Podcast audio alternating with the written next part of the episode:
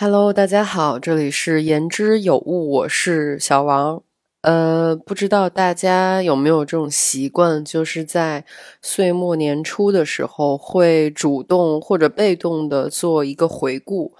现在各大平台也会强行替我们来回顾。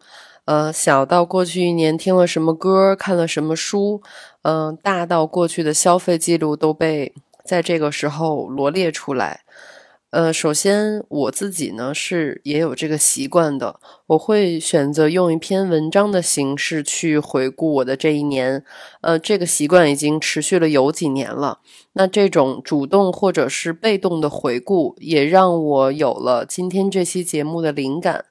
作为新年第一期的节目，我不想打鸡血，我想和你聊聊关于。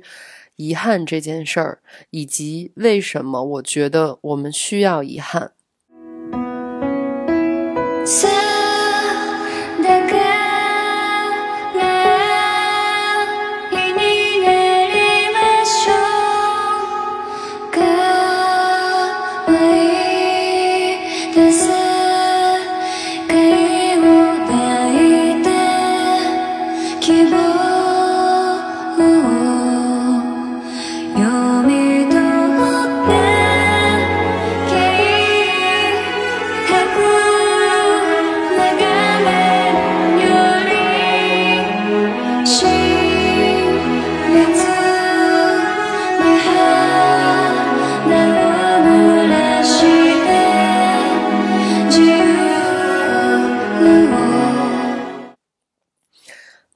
先分享一些过去一年我的遗憾吧。呃，第一个遗憾呢，是我没能见到我的姥爷最后一面。在二零二三年的一月二号的凌晨，我收到了他离开的消息。呃，我本打算买当时第二天最早一班回家的机票，但是那个时候最要紧的事儿是要尽快火化。呃，为什么要尽快火化？我想很多人也都知道，所以。我赶回去也只能是和火化后的姥爷再见。那家里的意思就是你别折腾了，因为马上要过年了嘛。你其实可以过年早点回来。那这是我经历过第二次亲人离开，上一次差不多是十年前吧。我发现越长大，这种事儿的冲击力就会越重。呃，本质上我是有一点逃避的心理在的。我有点害怕面对这种情绪和场面，就是它太重了。然后再加上去年那段时间，我刚开始 gap，然后 以及结束了上一段恋爱，所以相当于是所有的事儿都赶在一起了。那家里说别折腾了，我也就接坡下驴了，我也没有第一时间回去。当然欣慰的是，春节我比往年回去的时候都要早。和家人待在一起的时间也比往年都要长。嗯，过年回去看到了姥爷的墓碑上面，家人选了一张他穿警服的照片，很严肃，很精神，一下子又让我回到了小时候他骑自行车接送我上下学的日子。所以说起来，这应该是我今年，也是我近几年最大的一个遗憾了。嗯，分享一个题外话，就是前几年有一个男女朋友适合玩的三十六道题还是多少道题的一个由浅入深的问题清单，里边有一道我印象很深的是，给你一个机会跟世界上任何一个人共进晚餐，你会选谁？那当时我的回答是，我想和我已经走了的爷爷再吃顿饭。而今天这道题，我想答案再加一个，除了爷爷，还有姥爷。就是你看人，就是这么贪心。嗯，那第二个遗憾就是我停止内耗的能力还很欠缺。呃，这一点主要体现在我对外界的评价还是很在意，以及我自己内心戏太多了。嗯，还有做决定的时候还是会瞻前顾后，还有说不的频率仍然有待提高。那这些都是我在自我内耗的表现。首先，对于外界对我的评价，我仍然会花心思、花时间去琢磨，从外形到行为、性格等等。呃，尽管现在都在倡导外界评价无法定义我们自己，但到我这儿落实下去，可能还是会有些难度。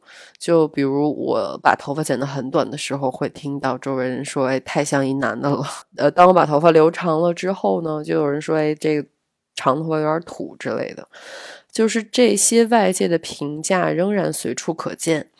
嗯，我在这些年也在持续的练习着屏蔽掉这些外部的声音来干扰我自己对自己的肯定。呃，初见成效的地方在于我的 MBTI 的首字母从 I 变成了 E，我想这个也是逐渐自信的一个显化的效果。但这条路走的还不是很坚定。呃，去年仍然会因为听到外界的评价而和外界一起翻回头来去进行自我攻击。嗯，其次的内耗还表现在我自己的内心戏太多了。就像你刚认识一个男生或者女生，然后你俩刚开始聊了几天，你连你们俩小孩的名字都想好了。我的内心戏也差不多这种吧，虽然不是亲密关系上的多。嗯，我会在比如和朋友吃完饭散了之后，我会琢磨刚才这个人说了这句话是什么意思，他说这个话是不是跟我有关系，甚至还会复盘我这次说了这些话是不是合适，就是我会花时间在脑子里演一些已经发生和还没有要发生的事儿。嗯，这个我觉得也是一种内耗吧。虽然我在有意识的克制这种内心戏太多，但显然去年做的还不是特别好。嗯，再来就是做决定的时候瞻前顾后，也是和内心戏和内耗有关。具体可以体现在我有的时候回一条消息 会卡住。会因为这个措辞用句是否合适而卡住，就是举着手机想半天都发不出去。那最后甚至因为想不到怎么回而比较焦虑。当然，我指的这个情况是在非工作环境中。当然，我觉得在工作里边，我还是倡导我们要深思熟虑一些的。那这种非工作环境里边的卡住，这种内耗到今天还在继续。嗯，不知道你是否有这样的经历啊？就是可能发给你消息的这个人，他就无心的说了一句话，但你回给对方要经过八十多道弯儿，还在犹豫要不要这样说去回复对方。我意识到这个是一个很耗费精力和心力的事儿，所以去年还是在这方面产生了很多消耗。那最后就是我学会说不的频率有进步，但是不多。我知道这是很多人都有的共性问题。呃，我在准备节目的时候问了 GPT，为什么人会不善于拒绝？他给了我六点影响的因素，我们可以一起来听听。第一就是社会压力，呃，有一些人会可能害怕拒绝他人而导致社会上的不适应，或者是被孤立。他们可能担心拒绝会影响他们在团体中的地位和关系。那第二就是恐惧失望他人，有些人可能害怕拒绝他人会使对方感到失望、受伤或者是不开心，他们可能希望维持和谐的关系，因此避免说出可能令人不开心的话。那第三是缺乏断言力。有些人天生可能缺乏在交往中表达自己意愿的能力，对他们来说，拒绝可能被视为一种冲突或者是对抗，而不简简单单是个人意见的表达。呃，第四就是不善于沟通，有些人可能不善于表达自己的感情或者是观点，他们可能不知道如何委婉的拒绝，或者会担心引起误会。那第五就是对他人的感受过于敏感，一些人可能过于在意他人的感受，以至于害怕通过拒绝而让别人感到不开心。他们可能更愿意牺牲自己的需求，用以维护他人的感受。那第六就是自我价值感，有些人可能在。拒绝他人的时候感到自己的价值受到挑战，他们可能会担心拒绝会使别人对他们有负面的看法，从而影响到他们自己的自尊心。嗯，我不知道上面这些因素，你有没有过这样的经历？那我觉得我在我身上比较显著的一点就是。我害怕冲突，所以在我的认知里，我总觉得说不和冲突是有直接的联系的。呃，之前我在这方面做的其实比现在还要差，但今天有进步的是，我意识到了害怕冲突，一方面是对冲突的恐惧是来自于缺乏保护和自信心有关。去年虽然只在这方面迈出了一小步。但我觉得把这件事儿能当成遗憾列出来，也不是坏事儿。呃，那接下来我想聊聊我从这些遗憾中收获了什么，也就是我心态有哪些变化。嗯，从上面对遗憾的总结，可能发现一个很有意思的点，是在回顾的时候，能够被称为遗憾的事儿只有两件。以前会没吃过哪家餐厅，没去过什么地方，没和哪个人见面，这类很细节、很琐碎的事儿，都会被当成一个很具体的遗憾。嗯，现在的变化是我今天准备这期节目的时候，我手 停在键盘上好一阵儿，呃，想去年有啥值得遗憾的，所以最后除了这两件事儿，我甚至想不到更多了。嗯，而遗憾这种事儿，最让人先想到的就是在亲密关系里边有哪些遗憾，或者是和朋友之间有什么遗憾。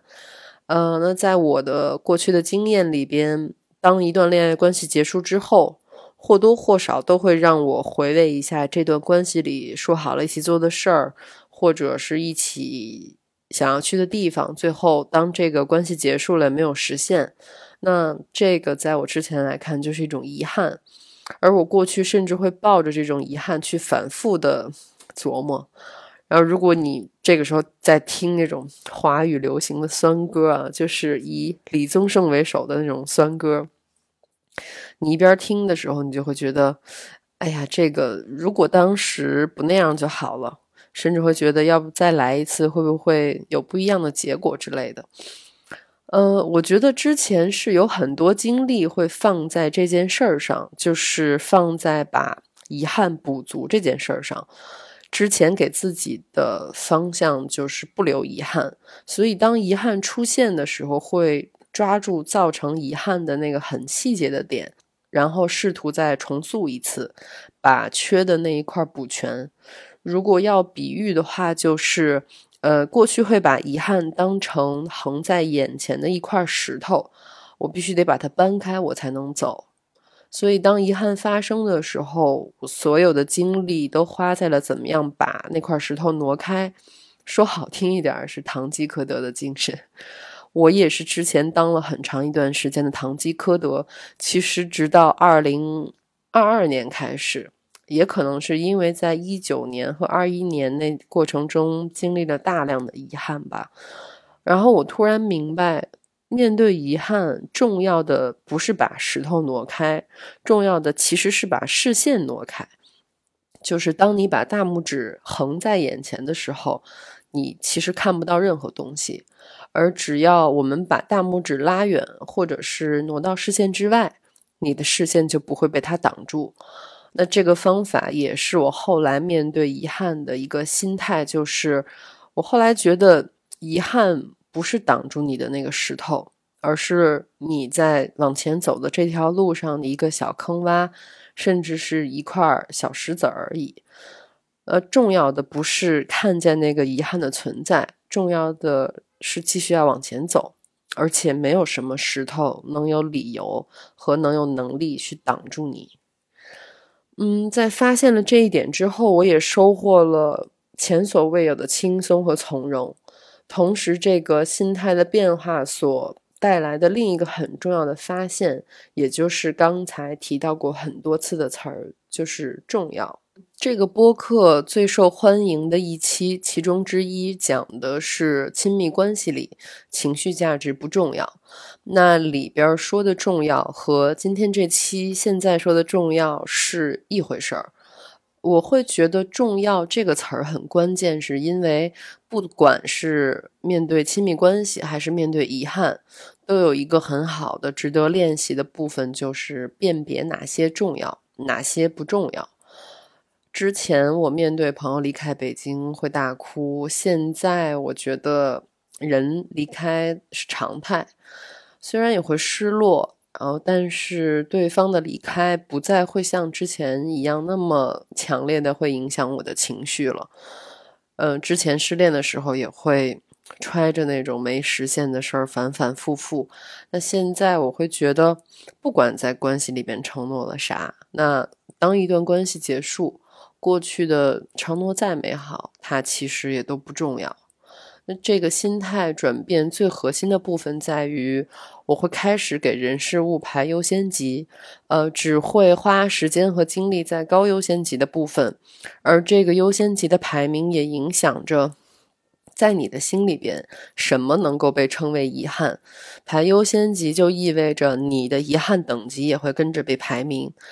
当我们有了自己的优先级排名之后，很多事情的发生就不在我们的高优先级关注的范围之内，我们也就不会把这件事儿当做遗憾。就像刚才我说，面对朋友离开和一段关系里没有实现的诺言，现在他们都不在我的高优先级关注里边，所以当遗憾出现，我也不会把时间和精力放在他们身上。一方面是为了让自己关注更重要的事儿，另一方面，这个也是一种自我保护的训练。所以现在我常常提醒自己的是，嗯，这件事儿真的值得成为遗憾吗？如果它不重要，那就不要花时间和精力在上边消耗自己。嗯，那么接下来想聊聊在。经过这样的心态变化之后，我也发现了一个很有意思的点，就是我觉得人要经历遗憾，因为它是有好处的。首先，我发现的好处是因为经历遗憾，让我知道了有些事儿是没有解决方案的，有些问题也是没有答案的。嗯，又说回亲密关系里边，可能最常见的一个分手因素就是对方说我不爱你了，然后你一定会刨根问底的去找答案，想知道为什么不爱了。你可能会一直在追问，可能会世间去寻找蛛丝马迹来破案。本质上是因为我们没法接受自己不被爱的这个事实，所以要找对方的原因，找其他客观的原因。因为我们没法面对自己被否定了这件事儿。我想很多人一定有过这样的经历，呃，为了要一个答案而穷追不舍。那现在我知道了，就是很多问题是没有答案的，呃，尤其是爱或者不爱了这件事儿，追问一个人为什么不爱了。或者追问为什么要分手，本质上都不会，也不可能得到真实的答案。而你是否真的值得被爱，也不该通过谁说了不爱你这种话而进行自我怀疑。所以现在，如果我在一段关系里边听到对方说“分手吧，我不爱你了”这类的话的时候，我可能会欣然接受吧，呃，然后祝他。找到下一个他爱的，因为我也知道，虽然你不爱我了，但是我会有下一个爱我的人出现。就是当意识到有些问题是没有答案的时候，呃，就知道了重要的其实不是解开问题，重要的是绕过这个问题，让这件事儿不再成为问题。那第二个我发现的好处就是，遗憾会让我们。变得心脏更大。嗯，在上一期聊朋友的时候，我说到了选心脏大的朋友，能让我们在脆弱的时候扶一扶对方。我们自己如何锻炼我们的心脏面积，有一个我认为很重要的因素，就是要经历遗憾吧。呃，因为遗憾往往紧跟着挫折或者是失败。想象一个人活到了三十岁一帆风顺，那么如果他的幸运体质但凡下降一点儿，他可能就会一碰就碎了。我想到了一个朋友的爸爸说了一句很实在的金句，他说：“人生就是两杯酒，一杯苦酒，一杯甜酒，看你要先喝哪一杯。”呃，那如果你一路长大遇到过一些挫折和失败，经历了一些遗憾，那在朋友爸爸的这个金句里边来看，这个不是坏事儿，因为见多了遗憾，才不会被遗憾束手束脚的困住，而你的那杯甜酒，可能也有可能会尽早的喝到。呃，第三点，我发现遗憾的好处就是。我似乎有点意识到，我们唯一能留下的，好像只有遗憾。嗯，人人生来便带着瑕疵，或是身体，或是灵魂。这句话出自毛姆的《人性的枷锁》，我很喜欢他在书里对人生是波斯挂毯的这个形容，华丽美观，但却没有任何意义。我不太喜欢搬出这种大部头来给自己的论证当脚注啊，我也没有要说我跟人家想一块儿去了，我就是想说，我是才开始有这种体会，就是我想象我老到已经开始要进入倒计时的那个阶段的时候，呃，回想起来的一定是各种各样的遗憾，而那个时候。遗憾，它就变成了那种珍贵的照片一样，能在倒计时的时候翻来看看，然后自己这一路走到头了，都经历了什么，然后和谁都遇到了。也正是因为有遗憾，才会让我们在翻开这本照片的相册的时候，会被生动的带入。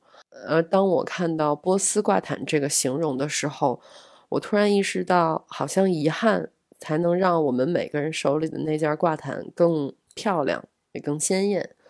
就是越来越多的体会到这种人生无意义感的时候，我会不再害怕发生让我遗憾的事儿。那这些遗憾呢，其实都能成为我织自己手里这块挂毯的材料，也不会让我在倒计时的时候翻开的相册都是很普通、很平淡的回忆。那总结一下，就是，呃，新的一年我会允许遗憾的发生，我也会不断练习着不让遗憾成为横在我眼前的那根大拇指。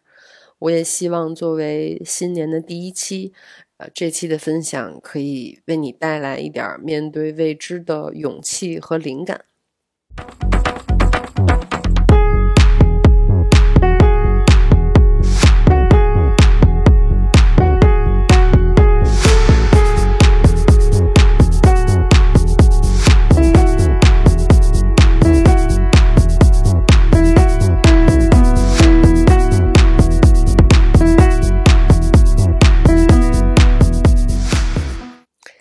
嗯，好啦，接下来就是好物分享的环节。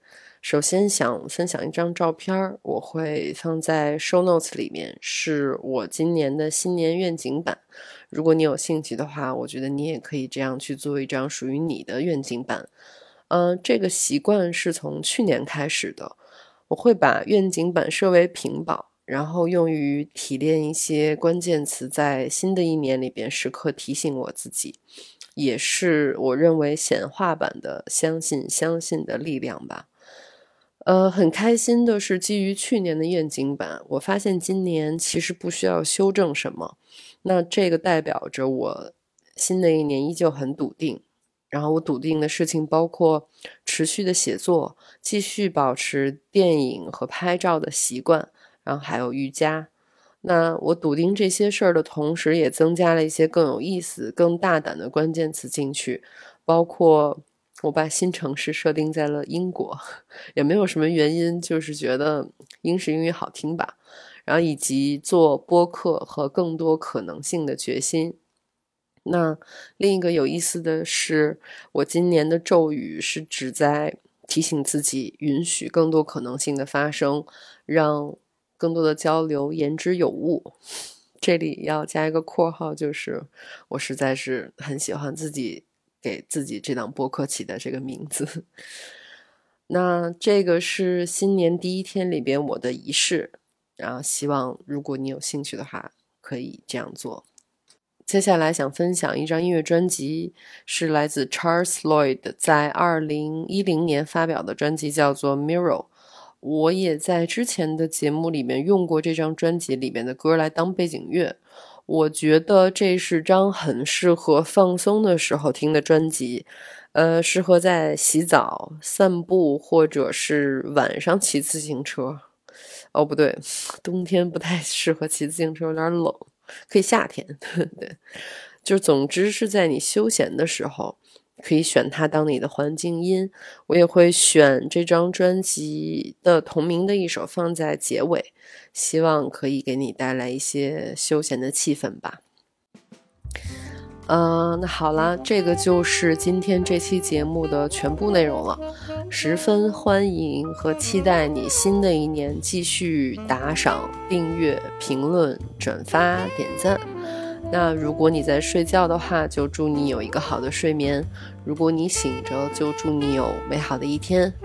这期就是这样喽，让我们下期再见，拜拜。